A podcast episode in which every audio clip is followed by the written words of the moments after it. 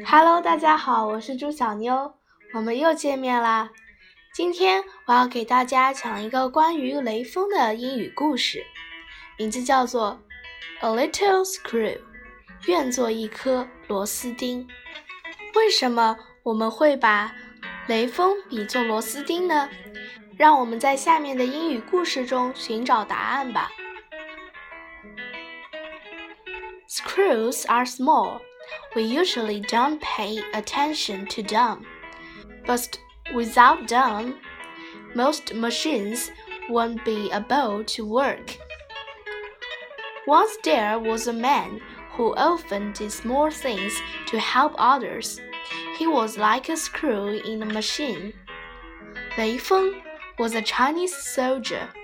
During the 22 years he was alive, he helped many people. He cooked food for other soldiers. He helped his friends, grandparents wash feet, and he darned their socks. He gave money to people in need. All of the things he did were small, but they meant a lot to others.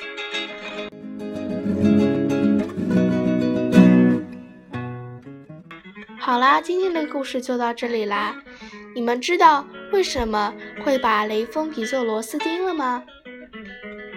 好啦，让我们下次再见。